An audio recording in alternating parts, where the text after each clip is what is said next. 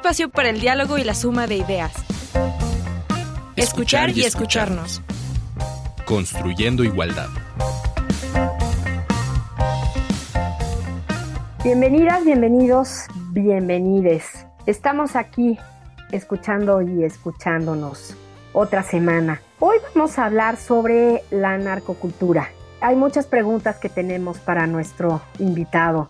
Y vamos a hablar también del género y la narcocultura. ¿Qué sucede? ¿Qué sucede si eres mujer, si eres hombre, si te identificas de alguna otra manera? ¿Qué sucede en el crimen organizado? Sé que es un tema muy, muy fuerte y un tema muy amplio, pero bueno, vamos a tratar de abordar algunos puntos específicos. Y para eso invitamos hoy al doctor Guillermo Núñez Noriega. Guillermo ya nos ha acompañado en otras ocasiones, nos gusta muchísimo siempre platicar contigo y siempre son temas de masculinidad y temas interesantes como en este caso hoy, género y narcocultura. Bienvenido Guillermo, ¿cómo estás? Hola, ¿qué tal? Eh, buenas tardes, bien, gracias. Un gusto estar aquí en el programa. Y quiero yo, por favor, que le recuerdes a nuestros radioescuchas y nuestras radioescuchas quién es Guillermo Núñez y también que nos digas un poco, nos hables un poco sobre lo que estás haciendo ahora. Soy investigador titular del Centro de Investigación en Alimentación y Desarrollo en Hermosillo, Sonora. Soy doctor en antropología, también soy sociólogo y me he dedicado a la investigación en dos áreas fundamentales, que es la cultura regional del norte de México y los estudios de género de los hombres y las masculinidades y estudios sobre diversidad sexogenérica. En los últimos años he explorado el crimen organizado en su intersección con el género, particularmente con la masculinidad, y también, digamos, el horizonte moral de la cultura popular en México. Muchas gracias, Guillermo no podemos comenzar a hablar de nuestro tema sin pasar un poco por lo que es el crimen organizado, que lo retomaremos en nuestras cápsulas grabadas. Ahorita escucharemos la introducción.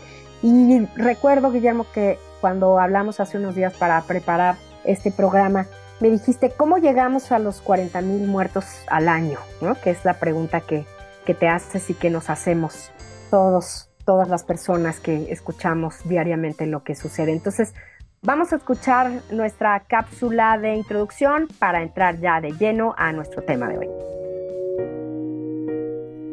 El impacto mayor del crimen organizado sigue y seguirá siendo sobre las personas.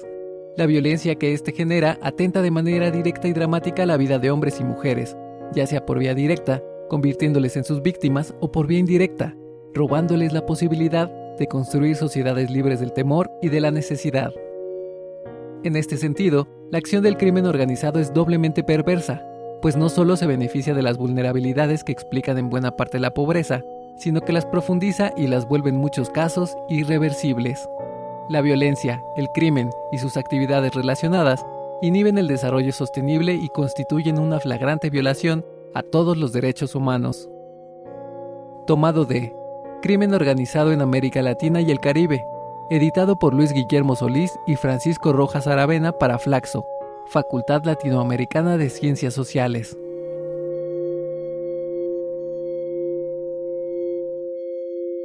Pues Guillermo, justamente platicamos también preparando esto, ¿no? A partir del crimen organizado, a partir de toda la violencia que se vive en nuestro país, ha habido eh, muchos cambios, cambios culturales, entre otros. Entonces, Quisiera yo que comenzáramos nuestra charla eh, diciéndonos tú qué es la narcocultura, porque sabemos, hay muchas canciones, muchas series, camisetas, ¿no? Hay, hay gente que, que trae camisetas, me he sorprendido últimamente a muchos capos de las drogas, muchos mensajes. Entonces, todo esto entra en lo que es la narcocultura y cómo la defines tú, Guillermo. La narcocultura ha sido definida académicamente en los últimos 20 años más o menos, por algunos investigadores de Sinaloa, de Baja California y de Sonora también hemos centrado este tema. La narcocultura la podemos definir como aquellas ideas, valores, actitudes, comportamientos, costumbres, elementos simbólicos y materiales que se asocian particularmente con las personas que participan del crimen organizado en su vertiente del tráfico de drogas y con quienes, digamos, quieren parecerse a ellos, ¿no? Digamos, es un universo simbólico que se fue construyendo, según las algunas investigaciones, más o menos a principios de los años 70, a mediados de los años 70, se fue construyendo ese conjunto de elementos simbólicos y materiales que empezaron a caracterizar a un determinado grupo de población, particularmente primero en el estado de Sinaloa, y que luego se extiende ¿no? a todo el país. Y esos elementos simbólicos, materiales, por supuesto, que los caracterizan, tienen diferentes nombres, buchones, buchonas, cultura buchona, les dicen por acá, eh, en el noroeste de México, pero también se van renovando, se van renovando al paso del tiempo, ¿no? No es homogéneo, se transforma, pero siguen siendo elementos que identifican, digamos, a una cultura vinculada al tráfico de drogas y que además tiene una serie de expresiones culturales, canciones, como bien dices, corridos, series de televisión, personas que emblemáticas, ¿no? en fin. Más o menos esa sería una definición de narcocultura. Que nos rodea, ¿verdad? Que encontramos por todos lados, está extendida. No podemos decir que nadie se haya salvado de estar en contacto. No, eh, eh, exactamente. Y eso es precisamente lo interesante. Algo que interesa mucho desde la investigación y nos debería de interesar también desde la opinión pública, desde la política pública, es entender cómo surge, cómo se desarrolla, cómo se transforma y cómo está, digamos, transformando a toda la sociedad, cómo está transformando valores, actitudes, comportamientos, concepciones de toda la población que no está necesariamente vinculado al crimen organizado o al narcotráfico en particular. Sin embargo, está como permeando a la sociedad toda. Y desde la investigación, al menos de la que yo he hecho, he podido identificar que lo que ha ocurrido en México es una transformación cultural profunda en los últimos 50 años, más o menos. Desde finales de los 60, principios de los 70, desde el siglo XX, empieza a ocurrir esa transformación cultural profunda y a través de la evolución misma de la narcocultura es posible entender en qué ha consistido esa transformación cultural de México en todos los ámbitos y que se expresa de manera muy clara en, la cultura popular, en la música, particularmente en eso que llamamos narcocorrido, pero que tiene, digamos, resonancias en muchos otros ámbitos de nuestra vida, nuestros comportamientos, nuestras actitudes y demás. Y digamos que el ejemplo más claro de esto es la evolución de lo que en un momento fue el corrido del narcotráfico, que es, es viejo. Digamos, hay autores como Juan Carlos Ramírez Pimiento, un especialista en el corrido en México, particularmente el corrido del narcotráfico, es un investigador de la Universidad Sur de California. Y él comenta que eh, si podemos encontrar corridos del crimen desde los años 20, 30 del siglo XX relacionados con el tráfico de alcohol en Estados Unidos. Luego va apareciendo poco a poco el corrido de, relacionado con el tráfico de estupefacientes. Sin embargo, es, digamos, un corrido que es como un romancero que canta o que cuenta más bien historias de tráfico, historias de que suceden, como si fuera alguien que cuenta una noticia, pero es externo a los sucesos y además siempre tiene una moraleja esos corridos que dicen y le fue mal, ¿no? Y terminó en la cárcel y por eso terminó mal y de alguna manera el mensaje es y no hay que dedicarse a eso. Sin embargo, a partir de los años 70 empieza a ocurrir una transformación de ese corrido. El primer gran corrido, digamos, de los años 70 es el de Contrabando y Traición de los Tigres del Norte, ¿no? Que habla sobre Camila la Tejana, este personaje, que también cuenta una experiencia de tráfico de drogas, muy en la tradición corridística de que cuenta una noticia. Sin embargo, más o menos a mediados de los 70 y empezamos a ver lo que llamamos ya no corrido de narcotráfico, sino narcocorrido. ¿Cuál es la diferencia? Que los corridos se empiezan a contar y a cantar en primera persona. Es como si la voz del narcotraficante fuera a su vez la voz lírica del corrido, la voz misma del que interpreta.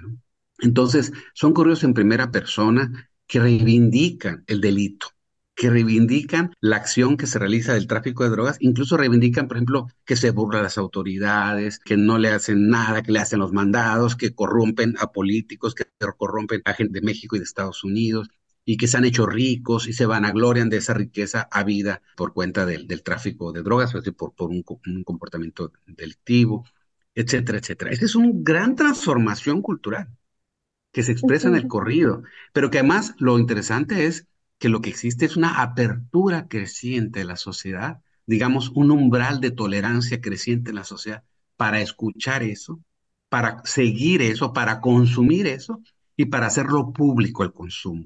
Es decir, para identificarse con eso y construir identidad desde ahí. Esa es la gran transformación cultural que hubo en México en los 70s y 80s y principios de los 90 todavía. Y luego aparece otra versión, que es quienes hacemos investigación más alarmante y más terrorífica a veces, que es lo que le llamamos la evolución del narco corrido a corrido del sicariato, que es un corrido que no solamente cuenta acciones de sicariato, sino que también las canta en primera persona, es decir, la voz lírica del corrido es la voz del sicario. Y, entonces lo que se escucha es que va haciendo barbaridad y media, ¿no? Crímenes de matar gente, en fin, ¿no? A veces con lujo de detalle, ¿no? Entonces, todo eso circula, circula en la radio, circula este, a través de las plataformas de Internet y, y la gente los consume se producen y circulan también, porque a veces hay producción que no pasa por las empresas, la industria, digamos, cultural, sino que es producción local, pero que es altamente consumida, digamos, underground, ¿no? Entonces, es más alarmante aún porque lo que hay es una descripción explícita de eventos criminales terribles, violentos, sanguinarios, que además se cantan en primera persona y se cantan con una especie de aceptación, normalización de que está bien, de que es correcto, porque se está enojado, porque se está vengando, porque están pisoteando sus intereses, porque es fuerte, porque es poderoso, porque nadie cuestiona su autoridad. Porque es justo, ¿no? Porque, es justo, en el marco de sus valores, es justo. Entonces, eso es lo impresionante y lo que nos debería de alarmar como sociedad. Entonces, si buscamos una respuesta a la pregunta, ¿Cómo llegamos en México a esto, a estos 40 mil muertos al año? Tendríamos que tener una perspectiva histórica de cómo se fue dando esa transformación y una perspectiva también cultural de qué cosas se fueron transformando en la sociedad para llegar a este punto.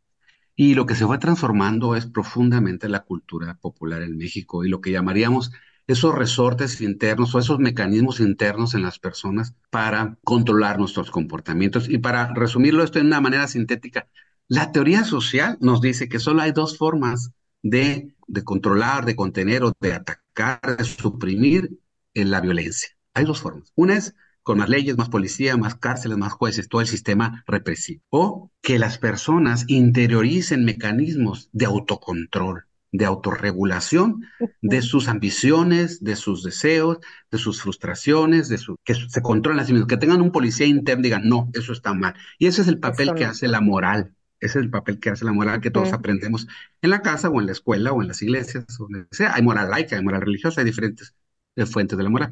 Pero ese mecanismo, y ese es el mecanismo que nos parece que se, se quebró, se transformó, ese mecanismo interno. Ahí está. Qué, qué buen comentario, qué buena explicación, Guillermo. Oye, para terminar este bloque, yo nada más quiero preguntarte, con respecto a los narcocorridos, toda esta discusión actual, somos cómplices y los escuchamos. Esto parece, como dices, un, un, asunto aspiracional. Es solamente escuchar una expresión cultural más. ¿Qué opinas tú al respecto desde tu investigación sobre esto? Hay muchas, muchas razones para consumirlo y muchas implicaciones del consumo. Y queda claro que hay una industria una industria, hay un comercio, un negocio, una economía que se mueve alrededor de la narcocultura y que es financiada por el narcotráfico. Eso está claro. Hay claros vasos comunicantes entre el crimen organizado y la industria de la narcocultura. Se financian corridos, financian cantantes, financian grupos. ¿no? ¿Cómo es posible que alguien de repente sin voz, sin talento, sin nada, de repente ya está en las plataformas, ya está instalado, ¿no? Pendiendo mucho. Lo que se ha visto en algunos casos muy concretos es que hay dinero detrás. Ha habido, por ejemplo, personajes que, que así llegaron a la fama y que descubren que uno de los videoclips está realizado en una casa que está asegurada por la policía, que fue de un narco. O sea, es cosa de seguirle rascando poquito y se muestran sus vasos comunicantes. Entonces, en primer lugar, tendríamos que dejar de ser tan ingenuos con respecto a esa relación entre narcocultura, crimen organizado e industria, ¿no? Industria de la narcocultura. Muy bien, pues llegamos a nuestro momento musical. Y pues, como no, vamos a escuchar hoy un corrido. Vamos a escuchar hoy el corrido de El Buen Ejemplo. Y a ver, esta canción que nos propone Guillermo ya nos dirá al terminar este por qué. Es una eh, canción interpretada por Calibre 50. Calibre 50 es un grupo originario de Mazatlán, Sinaloa, fundado por Eden Muñoz en 2010, vocalista y acordeonista principal hasta el 2022. Dejó la banda y siguió en su carrera como solista. Esta agrupación, Calibre 50, internacionalmente conocida por su música norteña con banda o norteña con tuba. Vamos a escuchar el buen ejemplo.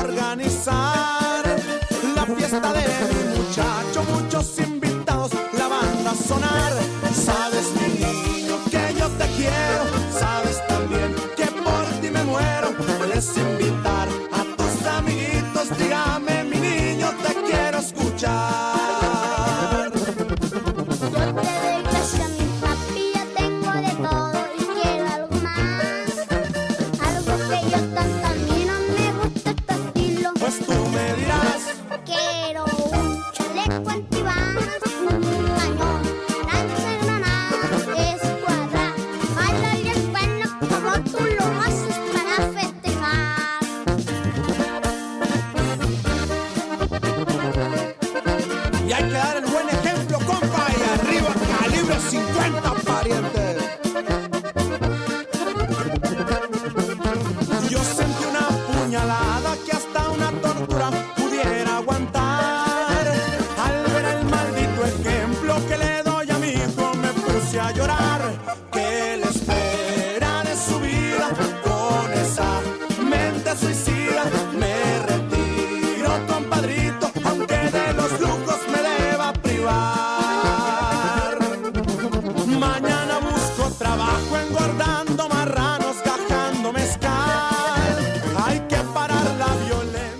Chaleco antibalas, un cañón lanzagranadas, escuadrante, jalar un cuerno como tú lo haces para festejar, dice el hijo.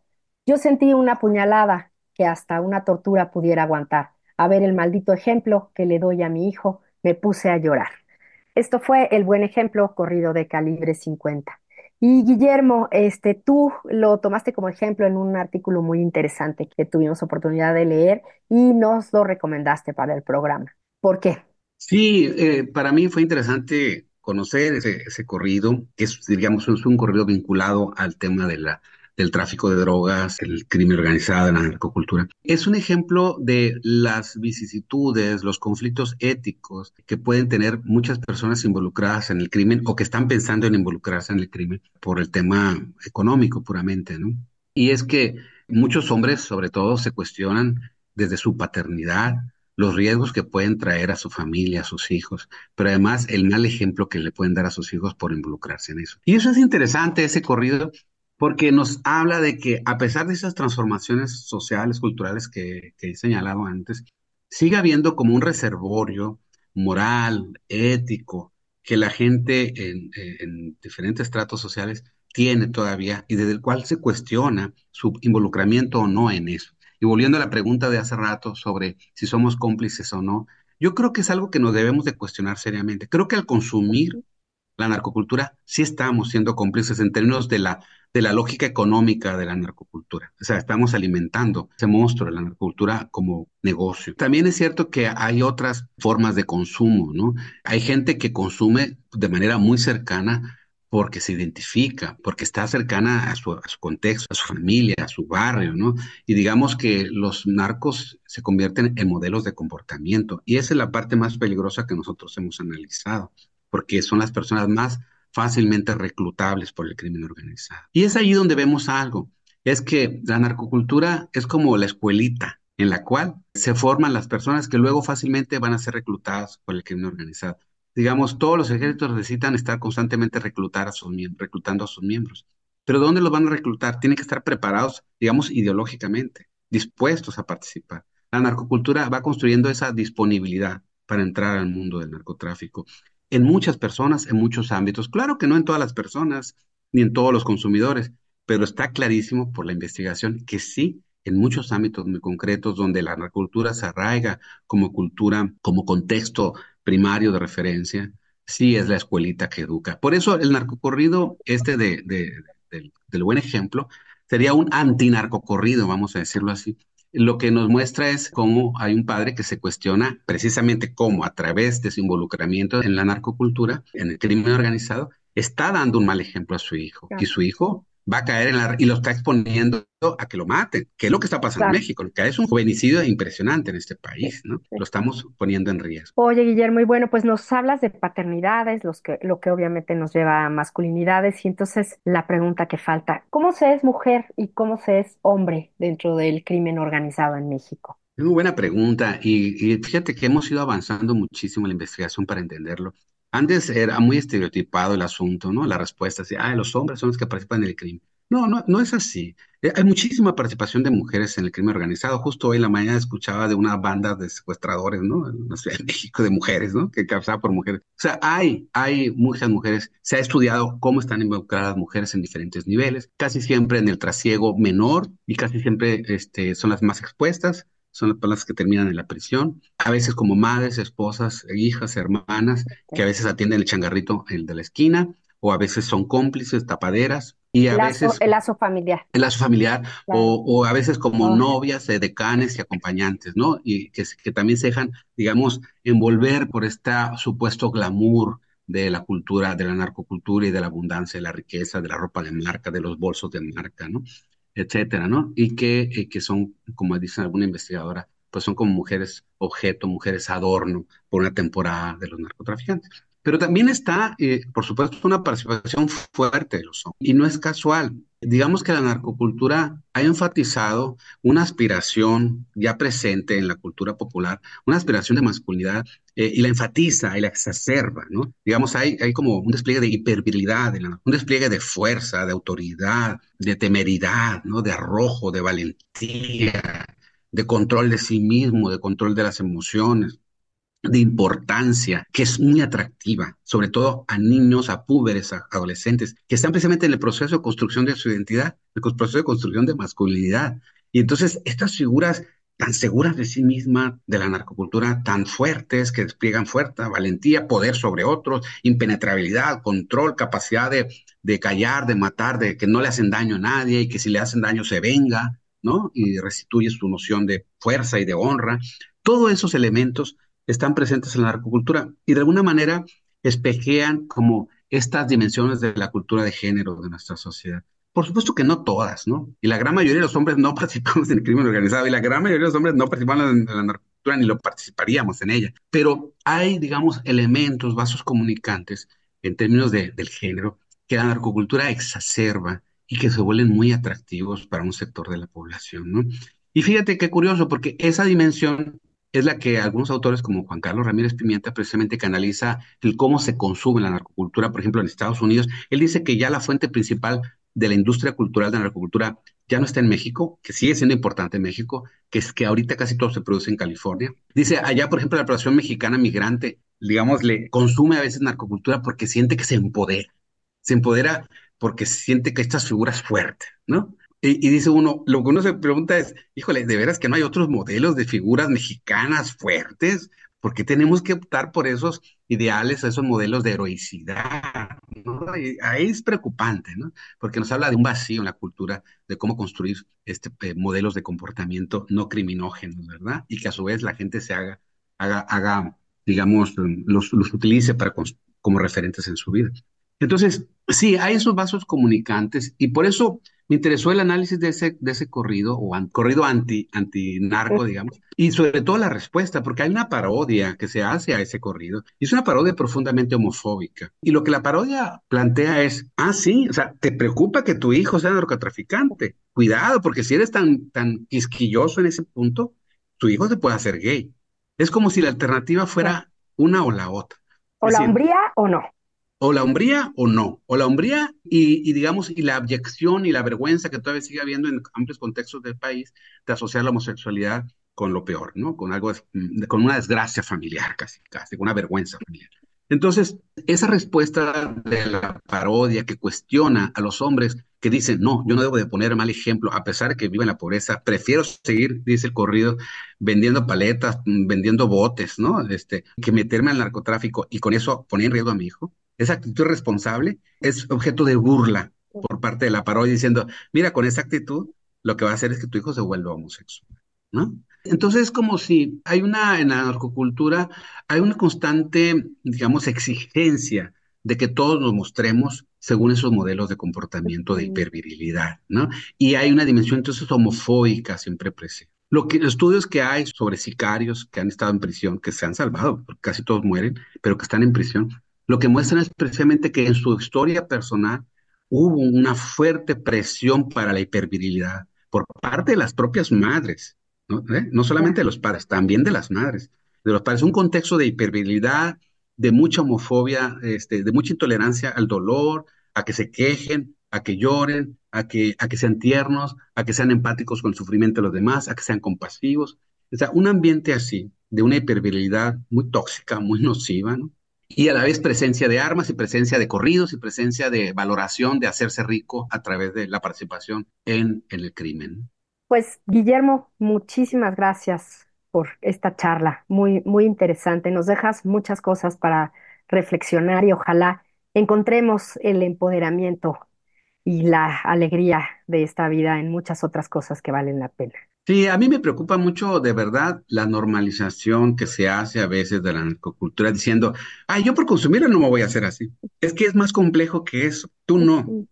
Pero en la medida que forma parte de una industria cultural que sí tiene fuerte presencia en otros contextos sociales, ahí claro que sí, sí tiene repercusiones, sobre todo en gente más joven, en niños, pobres, adolescentes. Pues muchísimas gracias. Gracias al doctor Guillermo Núñez Noriega, como siempre, por estas charlas que tenemos con él tan interesantes y con tantas cosas que nos dejan. Gracias, Guillermo. Pues, pues esto fue Escuchar y Escucharnos.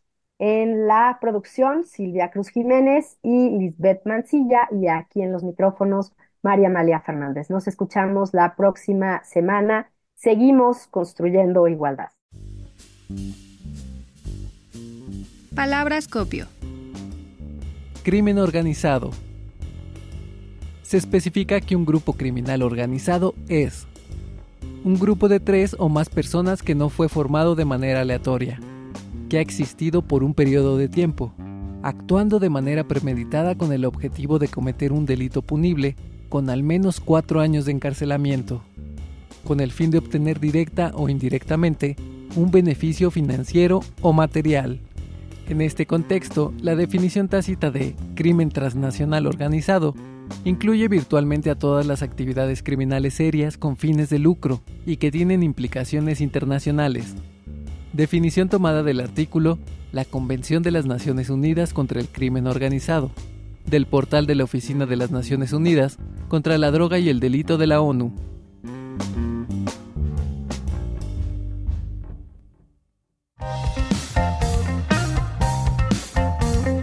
Un espacio para el diálogo y la suma de ideas.